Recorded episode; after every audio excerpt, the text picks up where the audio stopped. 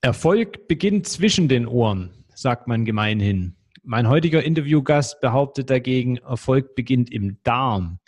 Was das zu bedeuten hat und vor allen Dingen, was das mit Versicherungsvermittlung zu tun hat, darüber spreche ich heute mit Joachim Haidt. Mein Name ist Nico und ich heiße dich herzlich willkommen im Makler- und Vermittler-Podcast. Moin und herzlich willkommen beim Makler- und Vermittler-Podcast. Hier bekommst du aus der Praxis für die Praxis hochwertiges Know-how von Kollegen und Dienstleistern aus der Finanz- und Versicherungsbranche. Du erfährst alles über die neuesten Trends auf dem Weg ins digitale Büro, bekommst regelmäßig vertriebliche Impulse und bleibst über die rechtlichen Rahmenbedingungen deines Alltags informiert. Dazu sprechen wir mit Spezialisten aus den verschiedensten Bereichen, egal ob Maklerbetreuer, Jurist oder Vermittler. Wir wünschen dir nun viel Spaß beim Makler- und Vermittler-Podcast. Ja, vielen Dank und auch von mir an alle Zuhörer einen schönen Tag oder guten Abend oder gute Nacht, wann auch immer ihr gerade zuhört. Und es ist ja nicht das erste Mal, dass wir uns unterhalten. Wir haben ja schon mal ein Gespräch geführt zur Riester-Rente da du ja gemeinläufig auch als Riester-Experte bekannt bist. Man könnte dich fast als Mann mit den zwei Gesichtern bezeichnen. Ähm, auf den ersten Blick hat das eine, ähm, worüber wir heute sprechen wollen, Paläomental, ähm, ja mit dem anderen, mit der Riester-Rente erstmal gar nichts zu tun. Wenn man genau überlegt, vielleicht dann doch, je gesünder ich bin, desto länger lebe ich, desto rentierlicher ist meine Riester-Rente. Aber ähm, erzähl uns doch mal selbst, wie kam es dazu, ähm, dass du dich mit gesunder Ernährung, gesundem Lebenswandel beschäftigst, auch nach außen hin. Und ähm, ja, nimm uns da mal kurz mit in die Vergangenheit. Ja, es gibt zwei Schlüsselerlebnisse dafür. Ich hatte in der Hochzeit meiner Maklertätigkeit äh, eine Phase, wo ich mich ja sehr erschöpft und müde fühlte. Da war ich sehr erfolgreich, habe unglaublich viel Zeit mit Arbeit verbracht.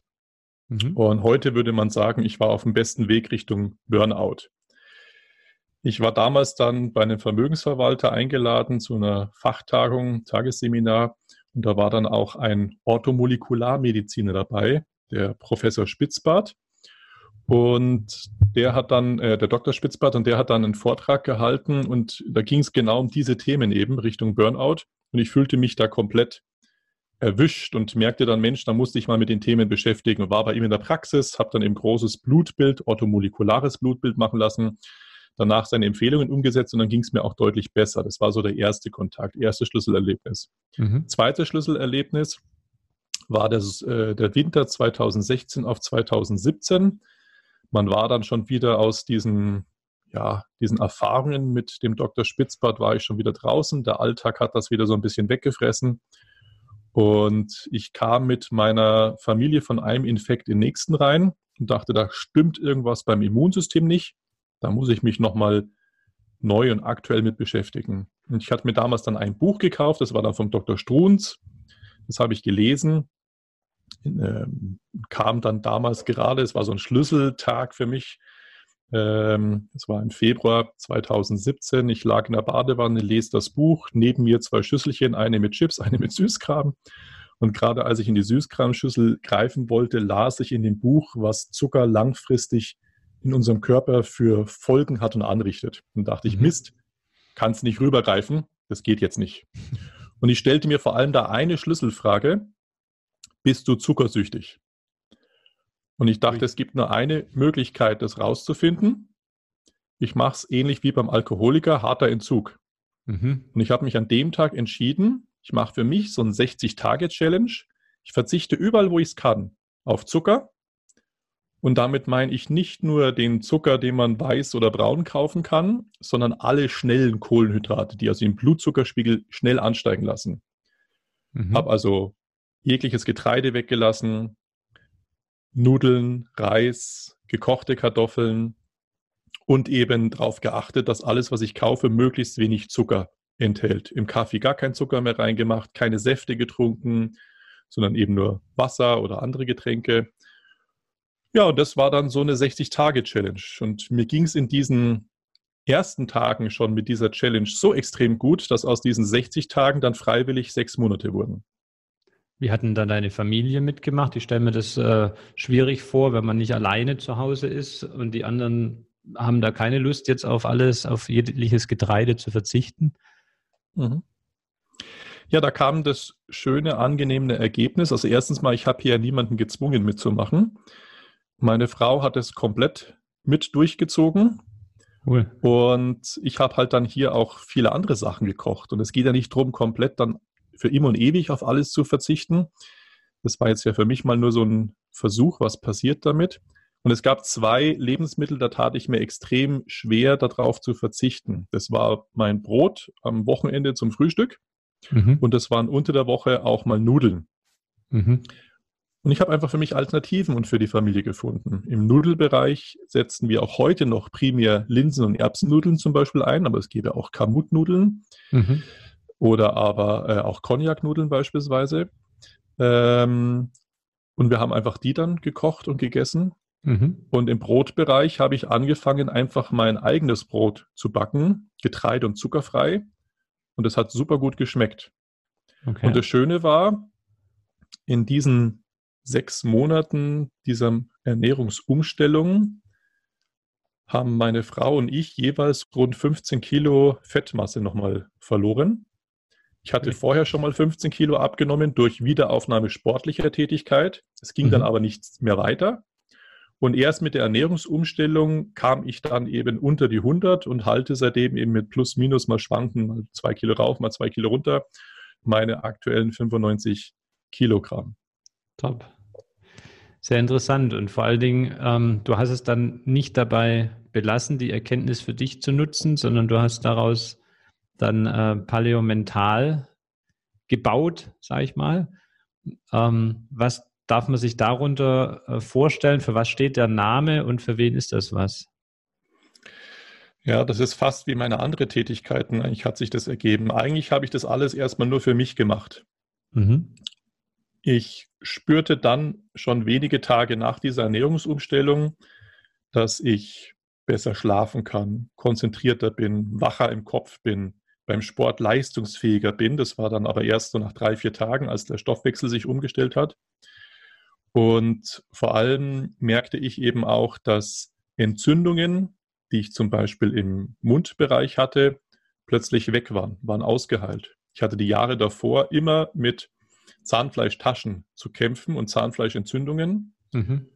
Und ein paar Wochen nach der Ernährungsumstellung war ich wieder bei einer professionellen Zahnreinigung und die Dentalhygienikerin misst die Taschen durch oder versucht es zumindest und mhm. fragt mich dann, was ich verändert habe. Warum? weil sie gesagt hat, Herr Heid, ist alles super. Sie haben erstens kaum Zahnstein. Ich kann jetzt ein paar Verfärbungen wegpolieren äh, und dann können Sie wieder gehen. Also die Taschen sind alle ausgeheilt. Ich komme mit meiner Sonde kaum noch rein und das war's. Ja? Also super, was haben Sie gemacht? Man hat vieles erklärt. Und diese positiven Erlebnisse, wie eben, was ich zum Beispiel auch in der ersten Woche, glaube ich, waren schon drei oder vier Kilo, die ich verloren habe und dann in den Folgewochen zwischen 0,5 und 1 Kilo pro Woche, ähm, das habe ich einfach auf Facebook gepostet, wie gut es mir geht und dass ich da jetzt eben das Problem weg habe. Mhm. Und plötzlich haben ganz viele angefragt, hey Joe, wie hast du denn das gemacht? Oder hey, wie hast du denn das hinbekommen? Oder was machst du denn da? Und dann habe ich halt erzählt. Und dann kamen viele, die haben gesagt, Mensch, kannst du da nicht auch mal einen Vortrag drüber halten? Du hältst doch seit vielen Jahren Vorträge, das ist doch ein super spannendes Thema, mach doch da auch mal einen Vortrag. Und dachte ich, ja, Moment mal, äh, ich bin äh, gelernter Versicherungskaufmann. Äh, ich kann jetzt nicht einfach einen Vortrag über Gesundheit, Sport, Ernährung und, und Medizin machen. Also mhm. da habe ich ja gar nicht die Kompetenz dazu eigentlich. Ja. Aber ich merkte, da ist so viel Nachfrage da und ich dachte, hey, das scheint ein Markt zu sein. Und ich fand ja auch die Themen so super spannend. Mhm. dann dachte ich mir, gut, wenn du was machst, dann machst du es richtig. Ich habe gesagt, okay, ich bereite einen Vortrag vor. Aus diesem Vortrag ist dann ein Wochenendseminar geworden. Das sind inzwischen zweieinhalb Tage. Ich habe das eineinhalb Jahre vorbereitet. Und ich habe in diesen ne? eineinhalb... geht rein und, und findet äh, was, was dann auch noch rein muss und was, was auch noch rein muss. Und so wird aus einem Vortrag dann deutlich mehr. Ja, du kommst halt vom Hundertste ins Tausendste rein. Ja. Und wenn dich halt Sachen begeistern und du die spannend findest und, und dich faszinieren. Und ich bin ja immer jemand, ich will ja nicht nur irgendwas sagen, sondern ich will ja auch erklären können, warum funktioniert es. Also nicht nur, wie funktioniert es, sondern warum funktioniert es und was sind die Hintergründe. Ja. Da habe ich mir halt reingefuchst und aus diesem einem Fachbuch sind bis heute, äh, ich müsste mal aktuell wieder zählen, aber ich glaube, es sind inzwischen über 120 Fachbücher geworden, Holla. die ich rund um diese Themen gelesen habe. Und ich habe eineinhalb Jahre lang dieses erste Wochenendseminar inhaltlich vorbereitet und aufgearbeitet. Und weil ich schon immer ein bewegtes Seminar machen wollte, dachte ich, naja gut, du musst dir da irgendwo noch eine Kompetenz aneignen, dass du Leute auch bewegen darfst. Mhm. Und habe dann eben auch damals, das ist jetzt auch schon wieder fast zwei Jahre her, Fitnesstrainer A-Lizenz gemacht. Die beinhaltet die B-Lizenz, dann den medizinischen Fitnesstrainer und den Personal Trainer. Und wenn du mhm. diese drei Ausbildungen hast, das ergibt eben in der Summe dann die A-Lizenz. Mhm. Und dann ging es eben auch immer mehr um das Thema Ernährung.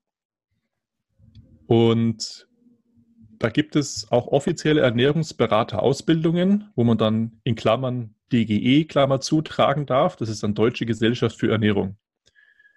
Mhm. Nur da geht es mir schon so wie damals in der Schule. Wenn ich Sachen lernen muss, wo ich weiß, dass ich die entweder im Leben nie brauche oder sie total veraltet sind, dann tue ich mir unglaublich schwer, solche Sachen zu lernen und weigere mich. Und deswegen habe ich noch nie eine offizielle Ernährungsausbildung gemacht in diesem Bereich, nur um den Titel tragen zu können. Mhm weil die einfach teilweise noch Jahrzehnte hinter den aktuellen medizinischen und Forschungserkenntnissen zurückhängen und einfach in vielen Bereichen falsche Empfehlungen heute auch noch geben. Das stelle ich mir anstrengend vor, was zu lernen, wo du ständig weißt, du weißt eigentlich mehr als dein Lehrer. Ja, darum tue ich es nicht. Ja. Die, äh, wenn du die Ernährungsumstellung gemacht hast, diese ähm, 60-Tage-Challenge gemacht hast, ähm, wurde daraus dann eine Gewohnheit, äh, sodass du das aufrechterhalten hast? Oder wie schaffst du es gerade jetzt in der Adventszeit, dann den Versuchungen, die da ja in Form von reinstem Zucker an jeder Ecke ja. lauern und dir hingehalten werden, äh, dazu widerstehen? Gibt es da einen Trick? Also zum einen ist es so, wenn du diese Umstellung mal gemacht hast und du hast mal so einen Zucker-Detox gemacht, dann passiert eines, was sehr spannend ist deine Geschmacksknospen verändern sich. Mhm. Sachen, die du früher als angenehm süß empfandst, wie jetzt Süßkram oder sonst irgendwas, sind teilweise sogar echt unangenehm, unerträglich süß. Es geht gar nicht mehr teilweise, wo du sagst, da habe ich sowas früher essen können, es geht nicht. Und andere Sachen, wo du früher eigentlich nur gegessen, aber nicht wahrgenommen hast, wie, und wenn es nur eine einfache Karotte im Salat ist, du schmeckst plötzlich natürliche Süße raus und denkst, boah, die Karotte ist ja der Hammer, hey, was die für einen intensiven Geschmack hat. Dadurch verändert sich natürlich dein Essverhalten schon mal automatisch, weil dir viele Sachen plötzlich einfach zu süß sind und andere Sachen die jetzt sehr angenehm schmecken. Mhm. Und es geht ja bei meinem Ansatz auch nicht darum, dass jetzt jeder für immer und ewig auf alles verzichten muss, sondern du kannst Genuss haben. Ich nenne es immer Genuss im Einklang der Gene oder individuelle artgerechte Ernährung. Du kannst also schon auch jetzt in der Adventszeit viele Sachen genießen, aber halt dann mit anderen Zutaten zubereitet. Meine Frau backt zum Beispiel Lebkuchen, die sind der Hammer. Das sind die besten Lebkuchen, die ich jemals gegessen habe. Die sind völlig getreidefrei und sind komplett zuckerfrei, schmecken trotzdem süß und sind super lecker. Äh, da isst aber halt auch nur ein oder zwei davon, dann bist du nämlich plötzlich satt, weil die eben auch so viel Ballaststoffe enthalten. Mhm. Also du kannst alles essen, nur halt anders zubereitet. Mhm. Das erinnert mich an meine Erfahrung. Ich bin ja seit, ähm, sind jetzt auch schon zwölf Jahre, nein, ähm, sieben Jahre äh, Vegetarier. Mhm. Und am Anfang war das auch so eine Entscheidung, naja, das probierst du jetzt mal aus, aber wenn mir dann, wenn ich Lust habe auf ein saftiges Steak, dann gönne ich mir das trotzdem noch beim Metzger meines Vertrauens, weil das habe ich immer gerne gegessen. Und das hat erschreckenderweise keine 14 Tage gedauert. Dann hatte ich überhaupt keine Lust mehr drauf, wenn ich das irgendwo gesehen habe. Also mhm. das, äh, wo ich dachte, da kannst du nie dauerhaft drauf verzichten. Nach nur zwei Wochen konnte ich, wollte ich es nicht mehr sehen. Und auch das mit den Geschmacksknospen kann ich auch bestätigen, dass dann plötzlich Dinge, die man als Vegetarier eben erstmal kennenlernt, weil man sich umschaut, wo bekommt man denn jetzt die entsprechenden Nährstoffe alternativ her, ähm, wenn man die Dinge früher gegessen hat, die einem nie geschmeckt haben und plötzlich schmecken sie einem, ähm, weil man sich einfach daran gewöhnt. Ja, also ich habe auch mal eine Weile, mehrere Wochen oder Monate, mich mal vegetarisch ernährt, einfach um das mal auszuprobieren. Ja.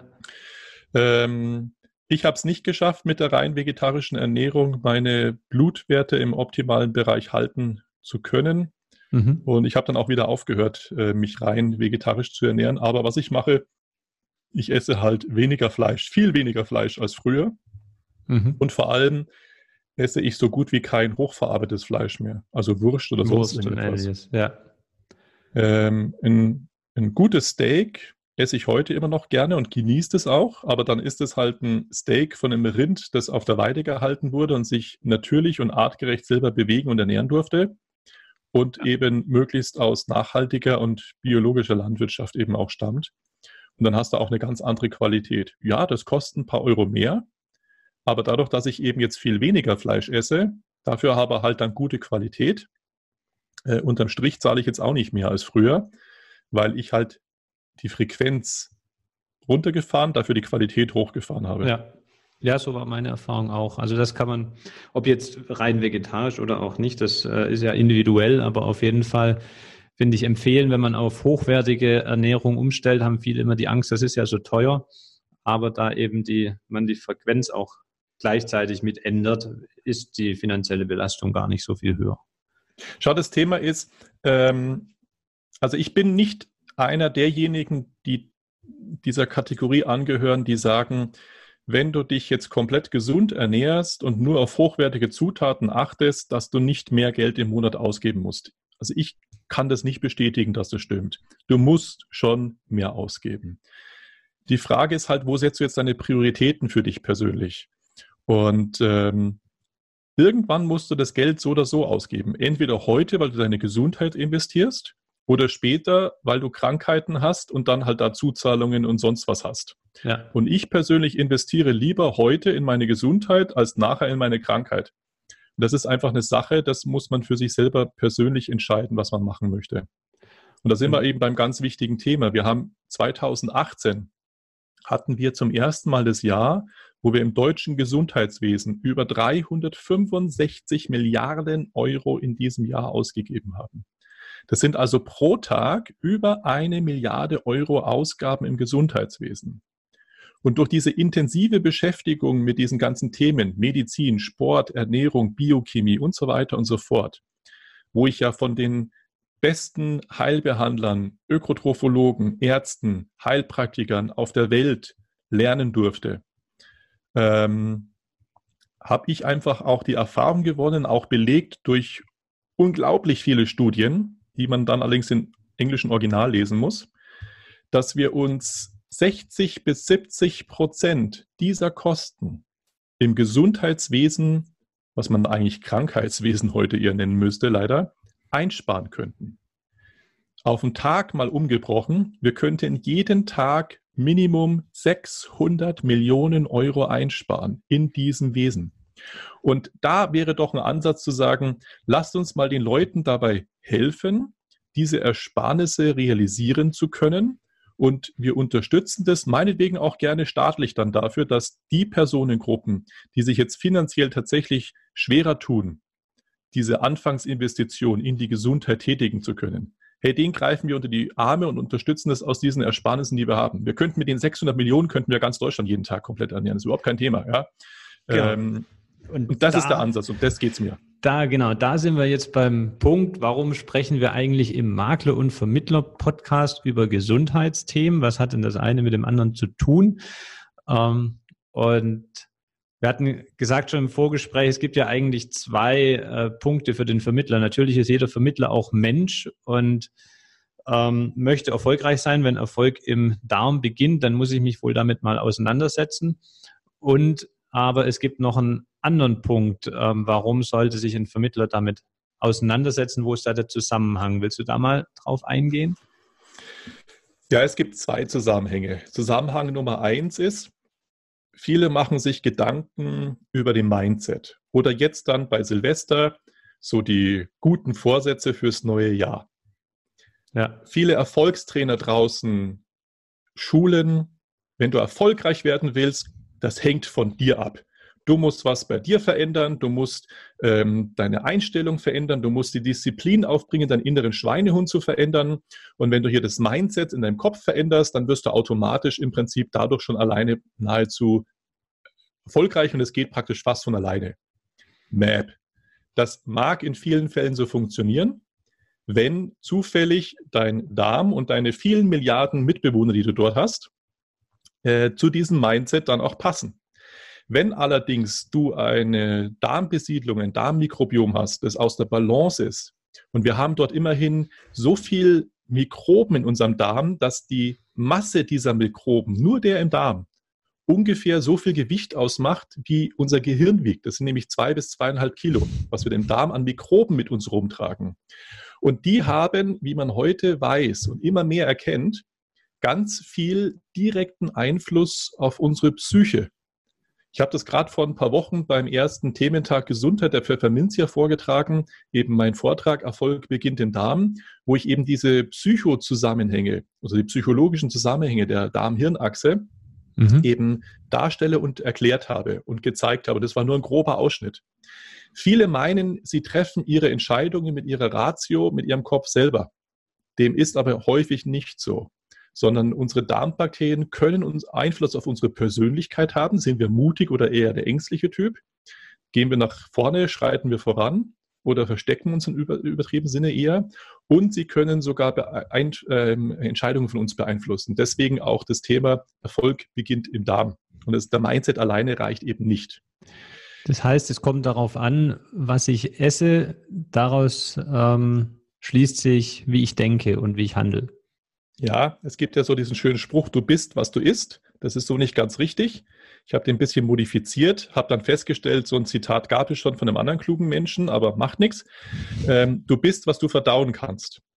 Mhm. Denn es nutzt dir nichts, wenn du dich super gesund ernährst und dir jetzt hier vielleicht auch noch hochwertige Nahrungsergänzungsmittel ähm, supplementierst und zuführst wenn du es im Darm gar nicht aufnehmen kannst, dann hast du den sogenannten goldenen Urin, ja, wie man so schön sagt. Also oben geht's rein, unten geht's raus. Dann kannst mhm. du es auch gleich direkt in die Toilette schütten, hast den gleichen Effekt. Mhm. Äh, das heißt, du musst erstmal gucken, kann ich überhaupt diese Lebensmittel und die Produkte überhaupt aufnehmen? Dafür musst du deinen Darm checken lassen.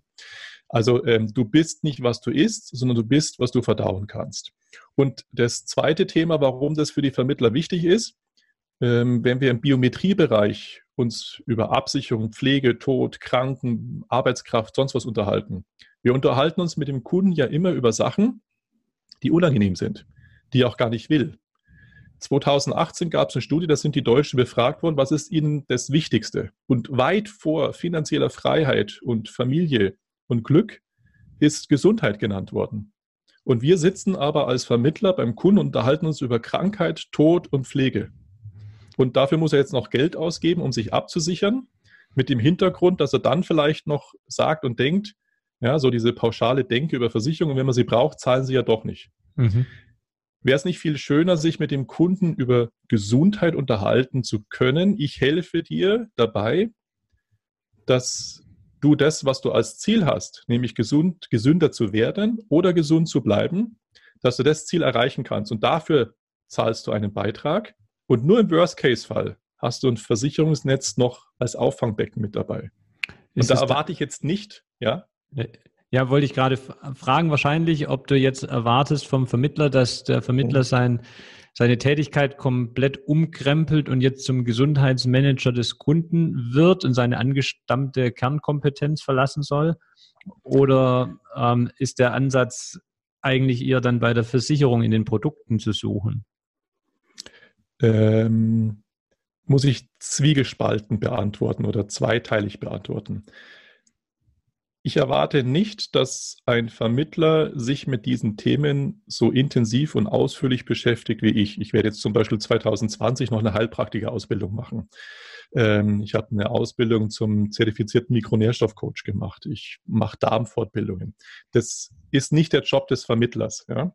Bin ich beruhigt. Es schadet aber schon, nee, es schadet aber schon aus der eigenen eben Sicht für die eigene Gesundheit, um selber als Unternehmer gesund und erfolgreich sein und möglichst lange bleiben zu können, nicht, sich schon ein bisschen mit den Grundlagen von der gesunden Lebensweise auseinanderzusetzen. aber nicht in der Tiefe, dass er jetzt den Kunden therapieren oder behandeln oder sonst was soll. Um Gottes Willen, nein. Ja. Aber er sollte natürlich schon glaubhaft in der Lage sein, das Thema ansprechen zu können. Und genauso wie sich der Vermittler deswegen mit Statistiken zu den Wahrscheinlichkeiten und Gründen von Eintritt von Pflegefällen oder Verlust der Arbeitskraft beschäftigt, genauso könnte er sich mal mit den Möglichkeiten, wie kann ich gesund bleiben, beschäftigen. Also zumindest mal ein Basiswissen aneignen. Das so, ja. Das ist die Aufgabe des Vermittlers dann schon. Genau, wenn er selber, er muss äh, erstmal selber fit sein, sonst jemandem, der mal zu äh, klein für sein Gewicht ist, dem, äh, wenn der mir dann was von Fitness erzählt, äh, wirkt das nicht so authentisch, wie wenn jemand ähm, ja sehr gesund erscheinendes vor mir sitzt. Ne? Ja, das ist ja das, was viele Erfolgstrainer auch sagen. Ne? Wen hättest du als Altersvorsorgeberater lieber? Jemanden, der Hartz IV als, als Versicherungsvermittler bezieht, um jetzt mal ganz böse überspitzt darzustellen, oder jemand, dessen Altersvorsorge in trockenen Tüchern ist? Und das Gleiche gilt natürlich für die, eigentlich auch für die Absicherung der Arbeitskraft. Du unterhältst dich mit dem Kunden über Tod, Pflege, Verlust von Arbeitskraft und bist aber gesundheitlich selber eigentlich schon äh, ja, am dahin vegetieren, mal ganz übertrieben gesagt. Das, das ist ja dann authentisch. Du hast geht nicht so gut. Kannst ja, ja. Davon, davon berichten, wie das dann sich ja, anfühlt. Ja. Das, das in dem Sinne schon, ja. Aber ähm, hier geht es natürlich einfach dann auch darum, klar, der Vermittler sollte dann natürlich schon auch authentisch in der Ansprache zum Thema Gesundheit sein können. Und jetzt die andere Frage, ist es die Aufgabe der Versicherer? Ja, die Aufgabe der Versicherer ist es natürlich, dem Vermittler ähm, Produkte zur Verfügung zu stellen, die eben den präventiven Charakter im Fokus haben, wo der Kunde eben nicht vom Vermittler zum Gesundheits- oder, oder wo der Vermittler nicht der Gesundheitsmanager werden muss, ja. sondern der Versicherer. Und da lautet ja mein Credo, Versicherungswirtschaft, ihr müsst davon wegkommen, der reine Leistungserbringer zu sein und ihr müsst dazu übergehen, der Gesundheitsmanager des Kunden zu werden. Und immer mehr Gesellschaften und Versicherer haben sich auf diesen Weg schon begeben und werden da noch weitere Schritte gehen. Da gibt es ja jetzt mal, um ein beispielhaft zu nennen, zum Beispiel von der Generali das Vitality-Programm, ähm, wobei ist die Frage, ist es für dich nur ein Kratzen an der Oberfläche, wenn ich bestimmte Werte einhalte, dass ich dann Gutscheine und Prämien erhalte? Ist das das, was du da im Kopf hast? Oder ist das eher nur ein erster Schritt und wo siehst du dann, ähm, ja, wie siehst du es, wie weit sollte das gehen, die Entwicklung? Das, was wir momentan im Markt sehen, sind die ersten Schritte und ist tatsächlich ein Kratzen an der Oberfläche. Angefangen hat es ja vor vielen Jahren schon, dass zum Beispiel gesetzliche Krankenversicherungen pauschal es belohnt haben mit irgendeinem Bonus, wenn du eine Mitgliedschaft im Fitnessstudio hattest zum Beispiel. Ja. Das war ja mal ganz nett. Ähm, Vitality geht da zum Beispiel ein kleines Stück weiter. Bei Vitality ist es ja so, da reicht nicht nur die Mitgliedschaft und dann ja, habe ich zwar den Vertrag und kann den einreichen, aber ich stehe eigentlich dann bloß an der Bar und trinke mit den Mittrainierenden äh, irgendwelche Vitaminshakes oder Proteinshakes oder ein Bier, mhm. aber habe eigentlich nicht trainiert. Bei Vitality geht es nicht um die Mitgliedschaft, sondern da tracke ich sportliche Aktivitäten, ob jetzt im Studio oder außerhalb. Also das ist schon mal ein Schritt weiter. Aber mhm. jetzt, da ich ja die Ausbildung als Personal Trainer habe, seitdem habe ich natürlich, wenn ich selber im Studio trainiere oder auch wenn ich draußen Sport mache, einen anderen Blick auf das, wie Leute trainieren. Und wenn ich jetzt nur das reine Tracking belohne, dann muss man, wenn man sich anschaut, wie viele trainieren, sich die Frage eigentlich aus Versicherersicht stellen, züchte ich mir hier nicht gerade die nächsten Leistungsfälle heran? Weil viele halt hier falsch trainieren oder eben viel zu intensiv und übermäßig trainieren. Das ist halt dann auch wieder nicht gesund. Deswegen ist es nur ein Kratzen an der Oberfläche. Ähm, es gibt viele andere Gesellschaften, die hier sehr intensiv gerade unterwegs sind.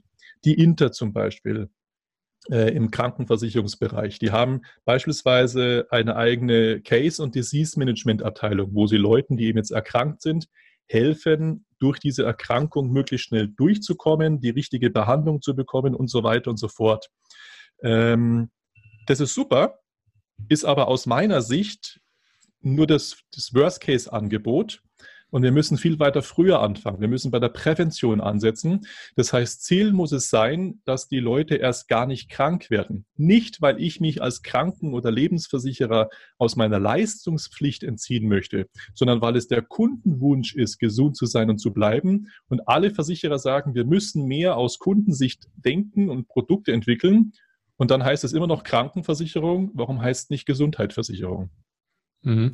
Ja, ich glaube, das ist aber tatsächlich so ein, in den Köpfen der Verbraucher auch drin, wenn sowas angeboten wird. Ja, das machen die ja nur, damit sie nachher nicht das, die Leistung zahlen müssen. Und ich höre schon äh, wieder die Datenschützer äh, aufschreien, ähm, wenn ich jetzt schon in gesunden Tagen versuche, Menschen da zu beeinflussen, geht es ja nur, indem ich sehr viel über ihre, ja, über sie weiß, über ihren Gesundheitszustand und die Daten sammle.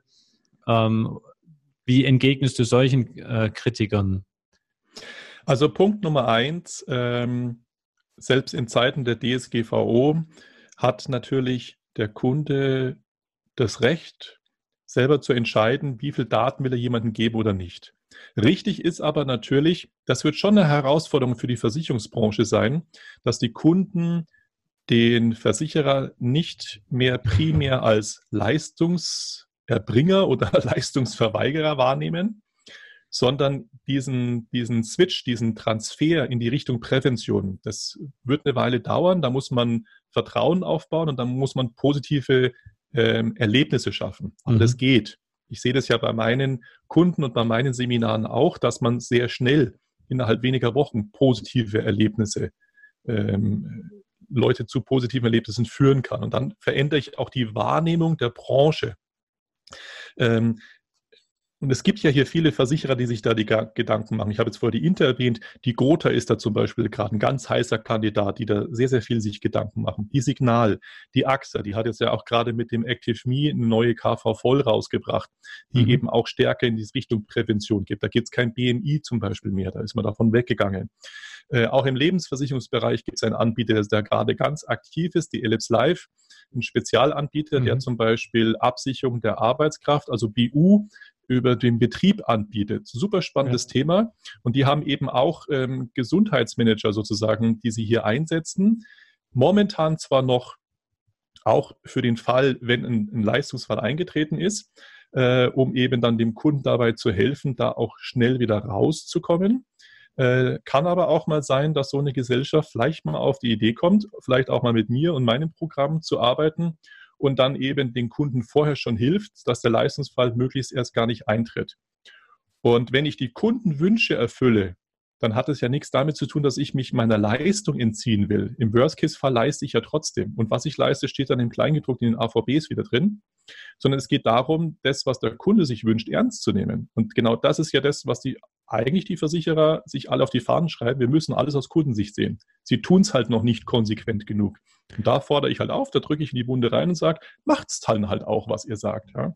Dann wäre ja für tut den, sich aber vieles. Für, für, den Kunden muss es ja dann auch in gesunden Tagen dann, statt nur in kranken Tagen, einen fühlbaren ja, Leistungsmehrwert geben. Der könnte ja eigentlich dann hauptsächlich in einer niedrigeren Prämie sich ausdrücken, oder? Ja, du hast viele verschiedene Möglichkeiten, wie du das äh, belohnen kannst. Wichtig ist nur eines. Und da gebe ich den Kritikern schon recht, weil dann kämen wir aus diesem dann würden wir das kollektive, das kollektive Richtig, Denken der, der Risikoausgleich fehlt ja dann, wenn alle Gesunden wenig zahlen und die Kranken dann viel. Ja. Ja. Ähm, der wird trotzdem weiter da sein im Kollektiv. Das heißt, es geht hier nicht darum, die, das schlechte Verhalten zu bestrafen, dass du jetzt mehr Beitrag zahlen musst, als Beispiel, mhm. sondern es geht darum, positives Verhalten zu belohnen.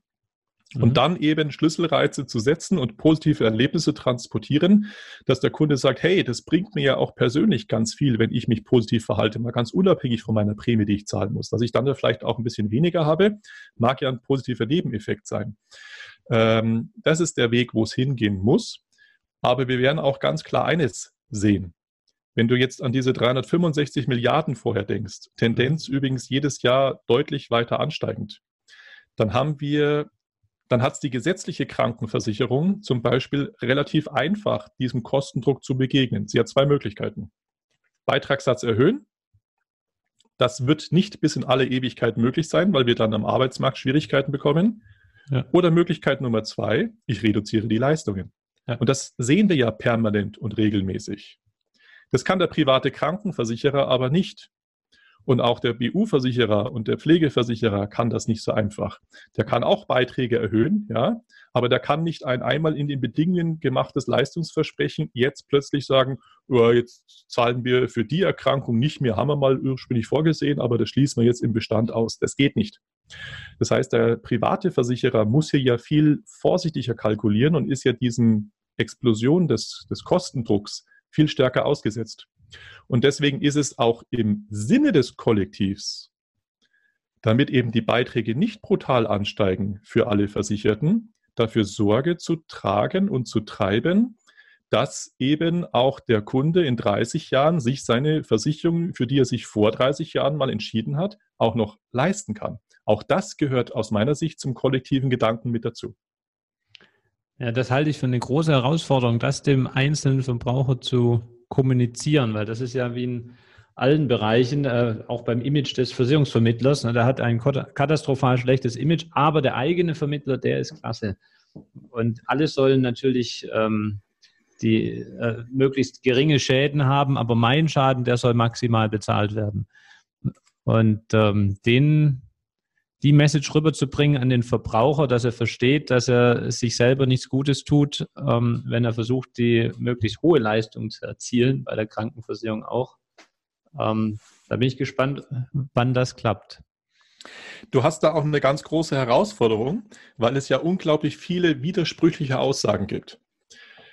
Da heißt es mal, äh, mal ist Fett böse, dann ist Fett mal gut. Dann ist der Zucker ja. pauschal böse, dann ist es aber gar nicht der Zucker allein, sondern es ist plötzlich eher die Fructose oder es sind eigentlich die schnellen Kohlenhydrate. Was sind eigentlich Kohlenhydrate? Was sind eigentlich schnelle? Was sind langsame Kohlenhydrate? Ja. ja. Ähm, dann gibt es so diesen typischen Mythos draußen, der salopp gesagt grober Unfug ist. Ja, wenn du Gewicht reduzieren willst, geht doch eigentlich ganz einfach. Du musst nur weniger Kalorien aufnehmen, als du verbrennst. Biochemisch ja. völliger Schwachsinn, stimmt nicht, lange ja. widerlegt, hält sich immer noch mythisch draußen ähm, und so weiter und so fort.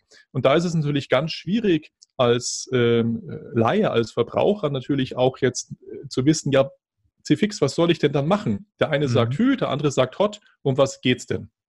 Und das ist ja genau dieser Ansatz, den ich fahre, mit eben beispielsweise diesen Wochenendseminaren, die ich momentan zwar mit der primären Zielgruppe Finanzdienstleister und Vermittler mache, aber natürlich nur deswegen, weil die sich, nicht nur deswegen, aber auch deswegen, weil die sich natürlich mit diesen Themen erstmal selber beschäftigen sollen, um für sich selber die positiven Erlebnisse zu haben. Mhm. Weil nur dann kann ich ja auch positiv später beim Kunden darüber sprechen, wenn es die dazu passenden Produkte dann auch gibt aber auch, weil die natürlich die künftigen Multiplikatoren sind. Ähm, und ich möchte eben dieses Wissen der Zusammenhänge, das möchte ich eben möglichst vielen Leuten draußen zukommen lassen, sodass du für dich selber die Erkenntnis gewinnst, okay, die eine Studie sagt, dass Calcium nicht vor Osteoporose schützt, weil, und die andere Studie sagt, Calcium schützt vor Osteoporose, also eigentlich zwei sich völlig widersprechende Studien, die beide recht haben. Aber warum ist das so? Die eine Studie hat nur Calcium angeguckt und die andere hat auch untersucht, ist neben Calcium auch ausreichend viel äh, Vitamin D und K2 im Körper vorhanden. Denn nur wenn diese drei Dinge zusammenspielen, unter anderem, funktioniert es auch mit dem Osteoporoseschutz. Und so können zwei unterschiedliche Studien beide recht haben. Und da muss ich die Zusammenhänge erkennen. Und mhm. diese Zusammenhänge, die vermittle ich eben, aber nicht lehrmeisterhaft, indem ich sage, du darfst jetzt nur noch dieses machen und du darfst jenes nicht machen, sondern die Teilnehmer erkennen für sich selber die Zusammenhänge und verändern damit ihr Verhalten aus der eigenen Erkenntnis heraus. Und das ist dann intrinsische Motivation anstatt extrinsisch, also nicht von außen vorgegeben, sondern von innen entkommend. Und damit habe ich dann auch viel leichter für mich das weiter umzusetzen und diesen positiven Lifestyle beizubehalten. Ich glaube, da ist es auch für einen Vermittler einfacher, wenn er quasi über Multiplikatoren gehen kann. Also ich sehe da ähm, im ersten Moment vor allen Dingen einen interessanten Ansatz dann im BAV-Geschäft? Für einen BAV-Vermittler, wenn der zum Beispiel eine betriebliche Krankenversicherung in den Betrieb einführt und das dann äh, gleich kombinieren kann mit einem Seminarangebot deinerseits. Betriebliche Krankenversicherung ist einer der Wege, die du ansprichst. Das ist einer der extrem massiv wachsenden Märkte gerade. Ähm, der äh, Vorstandsvorsitzende von der Gotha hat jetzt äh, vor einigen Wochen beim äh, Thementag Gesundheit der Pfefferminzia in Frankfurt zum Beispiel vorgetragen, dass äh, dieser Bereich innerhalb der Gotha aktuell um 40 Prozent wächst. Also Wahnsinn, ja, also absoluter boomender Markt. Die Ellipse Life, ähm, die eben hier mit dem Ansatz rangeht, über ähm, Berufsunfähigkeit über betriebliche Altersvorsorge, auch super spannend. Ähm, die macht hier gerade ähnliche Erfahrungen, dass sich hier vieles tut. Also ja, klar, natürlich ist, ähm, sind die Belegschaften die primäre Zielgruppe, wo ich hin möchte, weil da musst du es eigentlich nur einem verkaufen, dem Arbeitgeber. Genau ja. und hast dann eben die ganze Belegschaft als potenzielle Kunden eben da. Genauso wie halt BAV so funktioniert und wie BKV, also betriebliche Krankenversicherung, so funktioniert. Aber da geht es halt nicht darum, den 30. Yogakurs beim Gesundheitstag innerhalb des Unternehmens zu installieren oder die 40. Laufgruppe, sondern es geht dann eben hier drum mit, mit dem Ansatz, den ich mit Paleo-Metall mache, die, die Leute die Zusammenhänge erkennen zu lassen, damit sie wissen, was wirkt wie auf meinen Körper und wie kann ich was verändern und warum sollte ich es verändern und auf was sollte ich achten.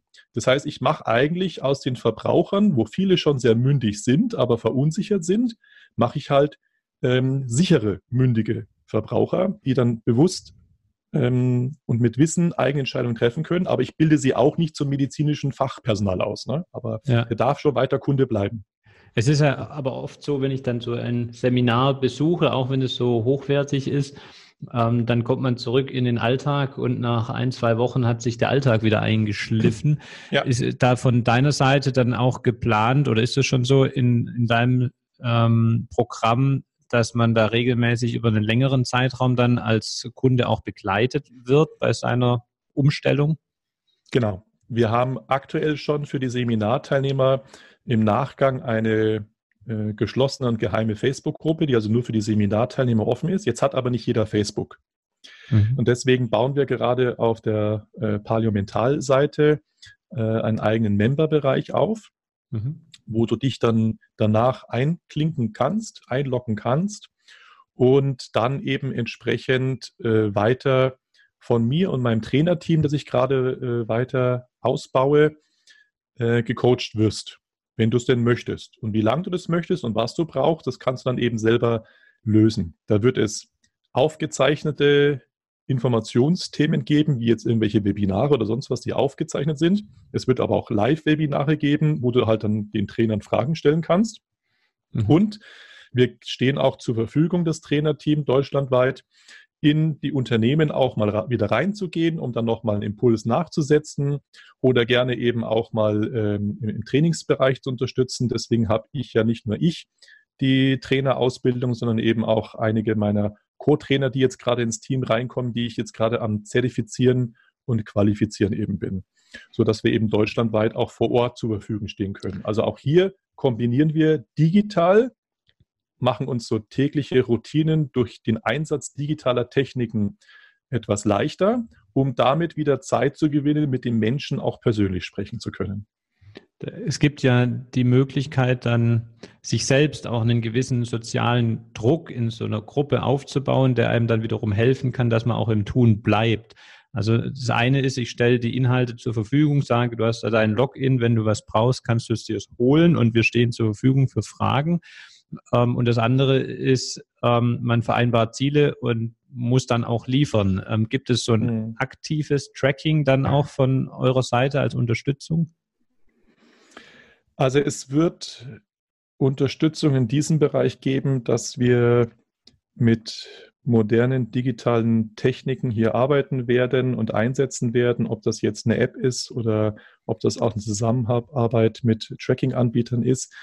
Da möchte ich oder kann ich jetzt momentan noch nichts Konkretes dazu sagen, mhm. weil da die Gespräche gerade laufen und ich da jetzt aktuell auch nicht, noch nicht zu viel ähm, verraten möchte und kann. Ähm, aber du hast ein Wort gebracht und das Wort hat mich jetzt ganz kurz so ein bisschen aufschrecken lassen. Du hast mhm. gesagt, ich stelle mich selber unter einen sozialen Druck. Mhm. Genau das möchte ich nicht. Ich halte nichts davon, dir selber Druck aufzubauen. Wir haben genug Druck draußen schon, der von extern kommt. den wir managen müssen und den wir aushalten müssen und mit dem wir uns beschäftigen und auseinandersetzen müssen. Mhm. Ähm, ich bin kein Freund der Zielsetzung und Veröffentlichung der Ziele, um einen persönlich unter Druck zu setzen. Denn mhm. wenn du Druck hast, Druck ist gleich Stress. Und Stress bedeutet, dass unter anderem dein Cortisolspiegel nach oben geht.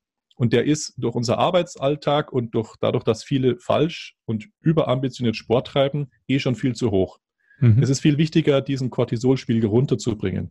Denn der kann unseren Darm schädigen, der kann unser Mikrobiom schädigen. Das schlägt wieder langfristig auf die Psyche. Ähm, es macht keinen Sinn an sozialem Druck, den man sich selber aufbaut, ähm, dann gesundheitlich dadurch Schaden zu nehmen, denn das wäre genau kontraproduktiv zu dem, was ich will. Du musst dir keinen Druck aufbauen. Du hast genug Druck. Viel wichtiger ist, dass dir jemand dabei hilft, aus dem Druck rauszukommen und deine Ziele ohne Druck erreichen zu können. Ja, das, heißt, und das geht. Eine, Sog statt Druck. Genau, zur, zur intrinsischen äh, Motivation kommen durch Verstehen und Erkennen. Genau. Dann in deinem Seminar ganz am Anfang und dann äh, bin ich motiviert genug von innen heraus, ähm, meine Ziele erreichen zu wollen. Genau. Und das ist eben auch so ein Thema, weißt du, diese ganzen Tracking-Apps, die es ja so draußen gibt. Ja. Das ist, wenn du es richtig einsetzt, ist das schon cool. Da kann aber der Schuss eben auch nach hinten losgehen. Du setzt dir jetzt ein Jahreslaufziel meinetwegen. Und jetzt mhm. kommt irgendwas dazwischen, was immer mal passieren kann. Und sei es nur eine Verletzung oder sonst was. Und du sagst, Mensch, ich habe mir 1500 Kilometer dieses Jahr als Laufziel gesetzt, jetzt bin ich da noch kurz vor Ende des Jahres, aber noch 60 Prozent weg oder 40 Prozent oder was auch immer. Mhm. Das würde ich ja mit dem regulären Laufpensum gar nicht mehr schaffen. Aber ich will mein Ziel unbedingt krampfhaft erreichen, weil es geht um die 1500 Kilometer jetzt beispielsweise. Und jetzt rennst du jeden Tag 10, 15 Kilometer und machst es sechs, sieben Tage die Woche, um es erreichen zu können. Dann wird genau das Gegenteil passieren. Du sorgst nicht für ein gesünderes Verhalten, sondern nur dadurch jetzt durch den Druck, das Ziel erreichen zu wollen, eben deine Anstrengungen intensivierst, führt es dazu, dass du deinem, dass du Raubbau an deinem Körper betreibst. Das kann man schon mal kurzfristig machen aber halt nicht die ganze Zeit. Und wenn noch andere Sachen dazukommen, die deinen Körper auch belasten, dann haut es dich plötzlich zusammen und du wunderst dich, warum hat es jetzt mich erwischt, warum bin ich jetzt schon wieder krank? Und deswegen halte ich von Zielsetzung sehr viel, aber nicht unter dem Motiv, dass mich Ziele unter Druck setzen. Sie sollen mich motivieren, aber nicht demotivieren. Ja. Ja, das ist eine, eine dünne Linie manchmal. Ne? Ja. äh, gut, da muss man einfach selber reflektieren. Die, ähm, wenn jetzt ein Vermittler sagt, ähm, das finde ich spannend, das Thema. Auf der einen Seite kann er natürlich im ersten Schritt selbst mal ein Seminar von dir besuchen, selber sich in die Materie einarbeiten. Aber was mhm. kann er jetzt in seiner Vermittleralltag ähm, im geschäftlichen Bereich für erste Schritte schon unternehmen. Ähm, die Tarife könnte er danach auswählen, da gibt es erste Ansätze. Aber ja. so das aus deiner Sicht perfekte Tarifwerk gibt es ja aktuell noch nicht. In welche Richtung kann er da heute schon äh, sinnvoll tätig werden? Ja, Im ersten Schritt mal die Beschäftigung mit der eigenen Gesundheit und Leistungsfähigkeit, um von seinem persönlichen geschäftlichen Erfolg nachhaltig und lange auch was zu haben. Das ist mal der erste Schritt, ganz wichtig. Mhm. Der zweite Schritt ist natürlich auch entsprechend den Gesellschaften Interesse und Nachfrage an diesen Themen zu signalisieren. Je mehr Nachfrage im Markt vorhanden ist in diese Richtung, desto eher fängt ein Versicherer an, auch mal ein bisschen mutiger zu werden und neue Schritte zu gehen und zu betreten. Mhm. Und ich stehe ja hier mit Versicherern auch in den ersten Gesprächen. Und ähm, da wird schon noch einiges kommen. Aber das ist eben ein gemeinsames Betreten auch eines bisschen eines neuen Marktes und den müssen die Vermittler mit den Gesellschaften gemeinsam betreten. Aber die erste Aufgabe beim Vermittler liegt, sich mit dem Thema zu beschäftigen, schon mal aus ureigenstem Interesse. Die zweite Aufgabe liegt bei den Gesellschaften, dann die dazu passenden weiterentwickelten Produkte auf den Markt zu bringen um den Vermittler diese zur Verfügung zu stellen, weil er selber kann und soll ja nicht der Arzt, Therapeut, Ernährungsberater und Fitnesstrainer des Kunden werden. Ja. Ja, sondern er braucht dann eben ein Produkt an der Seite, eine Lösung, ein Konzept. wo eben solche Dienstleistungen für seine Kunden enthalten sind. Aber was zum Beispiel schon mal geht, und da biete ich eben heute auch schon Kooperation an, wenn du jetzt Kunden hast, die, nehmen wir mal den einfachsten Fall in Anführungszeichen, wie du es vorher so schön gesagt hast, die für ihre aktuelle Körpergröße ein bisschen zu schwer sind. Mhm. Du kriegst sie nur mit Zuschlag oder nur mit Ausschluss oder Ablehnung oder sonst was unter. Hier gibt es inzwischen viele Fälle, wo ich eben als Ansprechpartner schon zur Verfügung stehen kann, diesem Kunden dann dabei helfe, seinen Gesundheitszustand, seine Werte so weit zu verbessern, dass er eben vielleicht sogar glatt versicherbar ist, auch mit den heutigen Produkten schon. Mhm. Oder ähm, meistens ist ja so ein Mensch leichter motiviert, über seinen ja, Lebensstil nachzudenken, wenn es dann halt leider schon ein bisschen später ist. Ja. Äh, sprich, wenn schon irgendwo Zwick, Zwack, Zipperlein da sind. Und auch hier ist es so, ja, dann kann der Vermittler gerne auch mal für seine Kunden exklusiv so eine, ähm, so eine Veranstaltung bei mir buchen. Und ich zeige den Kunden, wie können sie sich verhalten, um aus diesen Zipperlein auch wieder rauszukommen ähm, wie zum Beispiel Allergien, wie zu hohes Gewicht, wie Rheuma, wie entzündliche Erkrankungen und so weiter und so fort. Ähm, und oder zumindest das deutlich zu verbessern. Und hey, siehst doch mal aus der Perspektive, selbst wenn du dann heute noch nicht das passende Produkt hast, A, der Kunde ist in dem Produkt, wo er drin hat, ähm, ähm, wieder besser aufgehoben. Das heißt, du tust hier auch ein bisschen was für die Finanzierbarkeit des Kollektivs. Und B, du bist beim Kunden plötzlich doch ganz anders auch wieder im Kopf drin. Hey, cool, der hat mich zu so einer Veranstaltung mit hingebracht, äh, die eigentlich mit seiner Branche gar nichts zu tun hat, aber mir geht es jetzt besser. Ich mhm. fühle jetzt einen besseren Lebensstil, ich fühle mich wieder fitter, ich bin gesünder. Das ist Kundenbindungsmaßnahme und du hast gleichzeitig aber damit eben auch etwas Positives auch äh, getan. Und da gibt es eben jetzt schon Möglichkeiten, unabhängig der Produkte, die draußen am Markt da sind. Das erinnert mich ein bisschen auch an das Konzept des Generationenberaters, wo ich auch Themen mit reinnehme, zusätzlich zu den klassischen äh, Vermittlerthemen, die ich dann selber eigentlich gar nicht erfüllen kann, sondern wieder an Partner wie Anwälte und Steuerberater auslager. Mhm. Ähm, aber das Standing eben beim Kunden damit verändere und die Sicht, wie er mich sieht. Ja. Ich, also mir fallen da spontan mehrere Fälle gleich im Kundenkreis ein, wo man heute schon sagen kann, das sind noch junge Menschen, aber die haben irgendeine Erkrankung, ähm, weshalb sie nicht oder nur schwer versicherbar sind in den heutigen klassischen Produkten, bei denen sich aber eine, sicherlich eine Veränderung äh, einstellen würde, wenn sie es aktiv angehen würden. Und da kann man ja tatsächlich dann den Hinweis geben und den Kontakt zu dir herstellen ähm, oder zu deinem Team, ja. um prüfen zu lassen, welche Schritte da möglich wären und dann vielleicht in ein, zwei Jahren eine Versicherbarkeit darzustellen.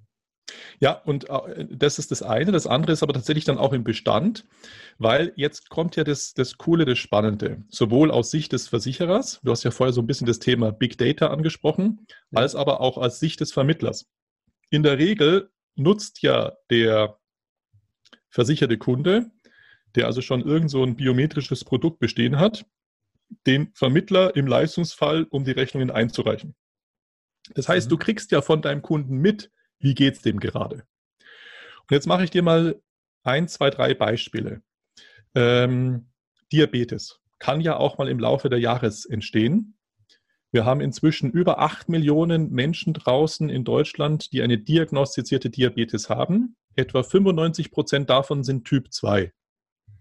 Mhm. Und ähm, die Dunkelziffer ist noch viel größer, weil es gibt viele, die sind in der Prädiabetik drin oder haben Diabetes, wissen es aber noch gar nicht. Das ist eigentlich das viel Schlimmere.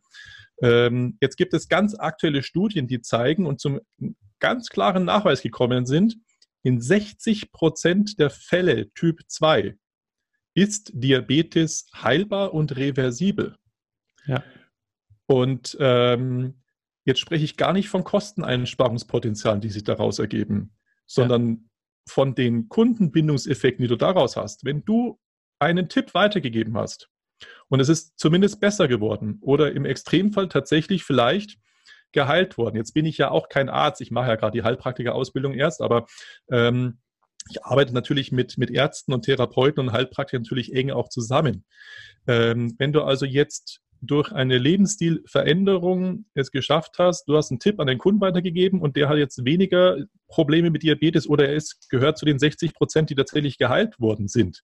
Was mhm. viele Ärzte heute noch meinen, Diabetes ist eine progressiv verlaufende Krankheit, die ist nicht heilbar. Das ist Unfug, das weiß man heute besser. Mhm. Ähm, ja, was glaubst du, da diskutierst du jetzt nicht drüber, ob jetzt die Haftpflicht 5 Euro mehr oder weniger kostet. Du hast einen ganz anderen Kundenkontakt, du hast ganz andere Kundenbindung. Ja. Und das sind eben diese zwei Bereiche, einmal Bestand und einmal eben künftige Kunden, um eben hier über die Prävention und dann passende Produkte. Aber du kannst auch heute schon, wenn es die Produkte noch nicht gibt, weil sie gerade im Entstehen erst sind, kannst du heute als Vermittler hier auch schon aktiv sein. Und anstatt vielleicht mal äh, die nächste Stromrechnung oder Telefonrechnung zu prüfen oder sonst was, kannst du ja vielleicht mal einen Kontakt herstellen, wenn du siehst, oh, beim Kunden zwickt's an der Stelle. Du pass auf, ich gebe dir mal, schau dir das mal an, hör dir das mal an, vielleicht hilft dir das. Und das bringt vielleicht dann mehr als 5 Euro bei der Telefonrechnung gespart. Prima. Und die äh, Kontaktdaten, die man weitergeben kann, ähm, die musst du mir nochmal zusammenstellen. Die packen wir in die Show Notes was rein, damit der interessierte ja. Vermittler sich da Sehr mal mit dir in Verbindung setzen kann. Ansonsten auch die üblichen äh, Kontaktwege über Social Media schreiben wir unten rein. Und ähm, dann können wir den kleinen Aufruf hier an die Zuhörer auch machen, ähm, dass der andere Weg dann über die Maklerbetreuer und die Gesellschaften eben solche Leistungen mehr mit einzufordern, damit die Produktentwicklung hier mehr in die Richtung geht. Ich denke, das ist ein ganz wichtiges äh, Thema, ähm, um ja einfach nachhaltig äh, dann auch ähm, die Branche da weiterzuentwickeln. Joe, ich danke dir für deine Zeit, ähm, wieder für ein spannendes Gerne. Interview und ich äh, lasse dir gleich noch Gelegenheit für letzte Worte an unsere Zuhörer. Nicht deine letzten Worte, aber für das, das Interview eine letzte Message. Ähm, ich danke euch da draußen fürs Zuhören. Ich hoffe, es hat euch gefallen und ihr konntet wieder was mitnehmen. Und äh, wenn ihr jetzt ähm, hoch motiviert seid, euch mal mit der eigenen Ernährung und Lebensweise zu beschäftigen und diese zu hinterfragen, ähm, vielleicht um dann die guten Vorsätze fürs neue Jahr auch tatsächlich mal umzusetzen, dann wendet euch an Joe. Ich glaube, er kann da sehr gut helfen. Und ja, ansonsten freue ich mich über eine äh, positive iTunes-Bewertung und ähm, ich sage schon mal Tschüss, bis bald und deine Message Show. Ja, vielen Dank. Ja, liebe Zuhörer, lasst euch durch unterschiedliche Studienaussagen nicht verwirren, schafft ein bisschen Klarheit und Mythos äh, oder schafft die Mythen aus der Welt und verschafft euch damit ein bisschen Klarheit. Ich stehe euch da gerne zur Verfügung. Schaut auch mal beim äh, Themenspecial Gesundheit der Pfefferminzia vorbei. Da veröffentliche ich eben äh, in der Woche zwei Fachartikel zu dem Thema, wo man mal nachlesen kann. Und ähm, macht vor allem eines, tut etwas und ähm, wartet nicht, bis es zu spät ist, äh, denn es ist dein Leben. Ich wünsche euch ganz viel Erfolg, Glück und Gesundheit. Und das Schöne ist, die drei Dinge gehören zusammen. Bis bald, euer Joachim Heid. Mehr Infos zum Makler und Vermittler Podcast findest du in der gleichnamigen Facebook-Gruppe oder auf der Webseite www.vertriebsansatz.de. Möchtest du uns ein Thema oder einen Interviewgast vorschlagen? Dann schick uns einfach eine E-Mail an info@vertriebsansatz.de. Bis zur nächsten Folge vom Makler und Vermittler Podcast.